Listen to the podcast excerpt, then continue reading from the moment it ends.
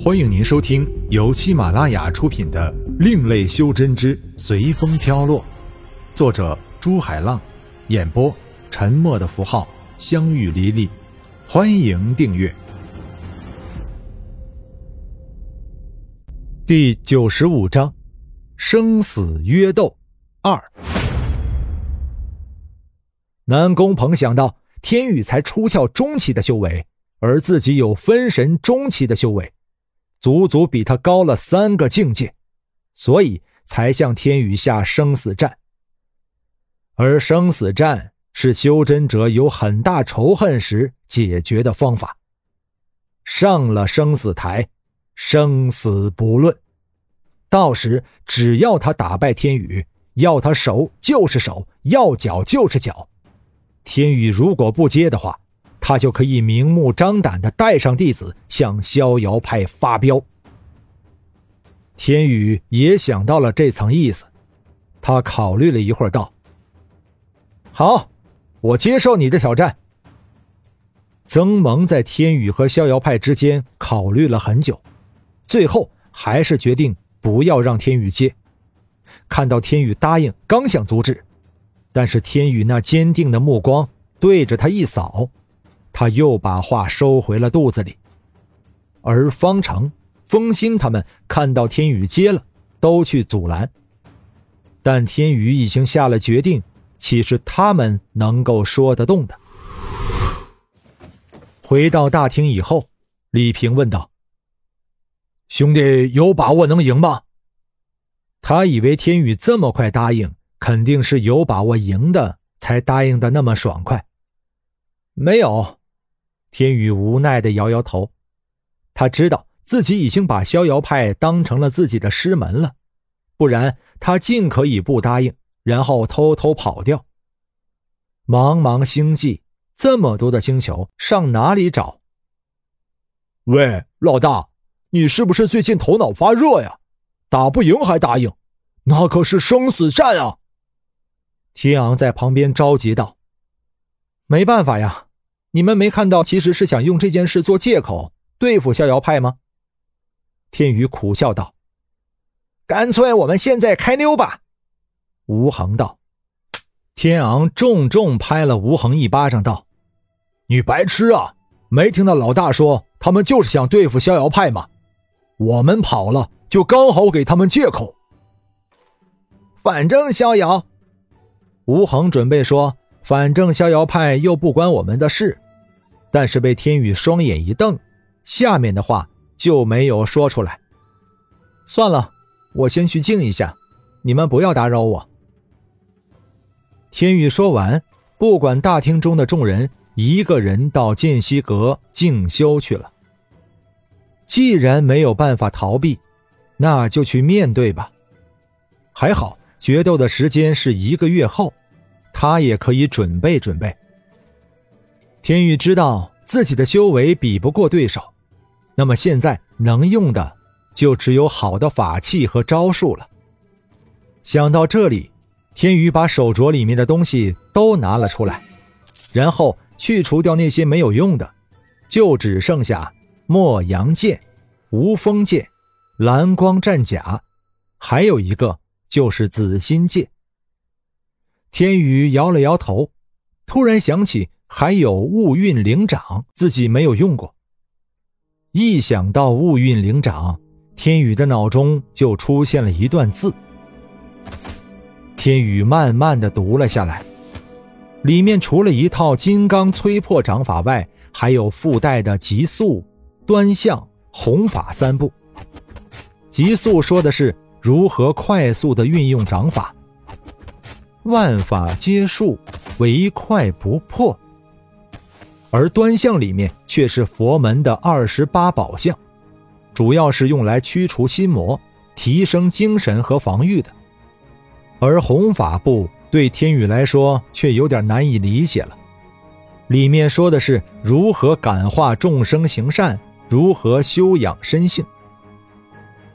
这好像和主题偏离了。天宇回想着弘法部，难道让我在战场上感化对手，让他放下屠刀，皈依佛门，不要和我作对吗？想到这里，天宇微微一笑，修炼起上面的金刚催破掌法来。掌法非常简单，天宇很快就学会了。学到端相步的时候，天宇发现，其实端相步要比上面的掌法有用多了。就如其中的不动明心相，讲的是如何在外界魅惑下保持心神宁静，破除一切业障。很快，天宇学完了除红法部以外的几步，一时天宇觉得自己好空虚，没什么可以做的。修炼也不是一个月就可以提升上来的。但是天宇想到，多一份力量就多一分胜算。就算天宇想的比较开了，一想到自己要面对的是生死战，也就是说要面对死亡。一时心里感觉毛毛的，于是天宇就平下心来修炼起家传的功法，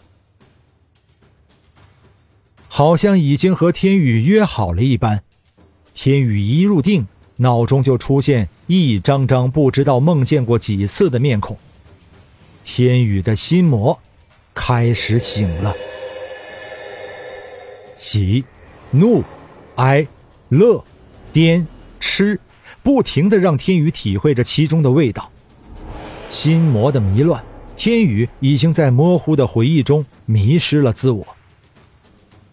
天宇的脸上变换着不同的表情，一时喜，一时忧，一时怒，一时乐。这样的情况是修真者最害怕的情况。无爱，故无有恐惧。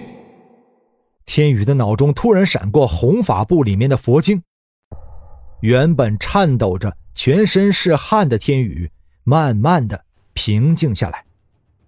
可是脑海中依然出现那一幕幕的情景，快的如同闪电。天宇好像抓住什么，但是看着瞬间的熟悉，快速的溜着。天宇崩溃了，啊！天宇惨叫一声，双手抱着脑袋，在地板上不停的翻滚着。那是难以忍受、难以名状的痛苦，好似千万把刀在心头搅动着，又好似在极度饥饿的时候，让你看着别人在大吃大喝。那是一种什么样的感受？就像掉落在海里的你。经过两个小时的拼命，终于游到岸边的时候，却又被一道巨浪卷回了海中。轰！天宇的全身冒起了火花，熊熊的佛火烧尽了天宇的衣服，也驱散了天宇的心魔。一时，房间里被柔和的佛光和梵唱充斥着，翻滚的天宇也渐渐的平静了下来。但他还是陷入了昏迷。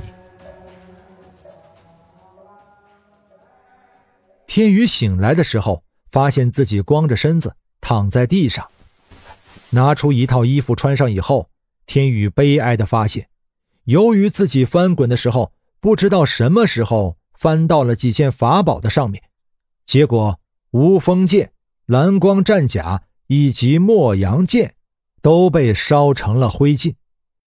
只是那个紫心戒不知是什么材料做的，并没有被烧掉，而是闪动着紫色的光芒。还好，刚才在拿这些东西的时候，我把手镯放在旁边，没有被烧掉。如果连储物手镯都被烧掉了，那损失就大了。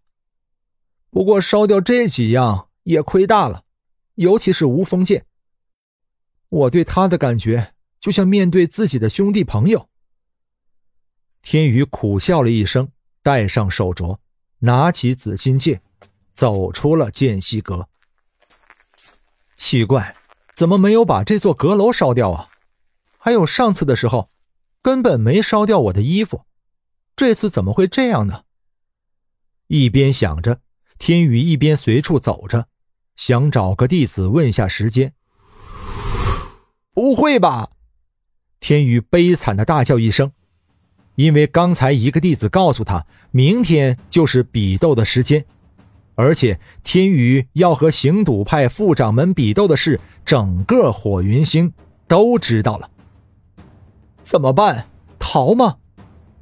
天宇在心里反问自己：逃了，逍遥派也就完了，你下得了狠心吗？而且自己以后修真也将带着这个心结，就算现在不死。天劫这一关还是逃不过的。那去比斗？想起南宫鹏那恨不得将他千刀万剐的眼神，天宇不禁一个寒战，才发现不知什么时候自己已经在这里站了一夜。而天昂、李平、曾萌他们则站在他不远处，焦急的等着他。要开始了，天宇问道。曾萌对着天宇点点头，满脸担忧的神色。那走吧，相信我会赢的。天宇感觉自己在说这句话的时候有点底气不足，不是有点儿，是底气非常的不足。这场比斗放在凌云城进行，这里有一个直径一千米的比斗台，下面的观看场更是有几公里长。天宇他们进到场中，才发现，今天的比斗场里面都是人，而大多都是那种没有修炼到元婴的人。像这样的比斗不是很多，所以他们大多数是来学习经验的。当然，在生死场中，由于直接面对的是死亡，所以一般修真者是不会有所保留的。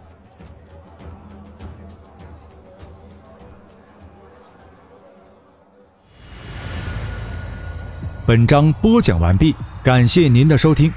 如果您喜欢的话，欢迎订阅专辑，下集更精彩。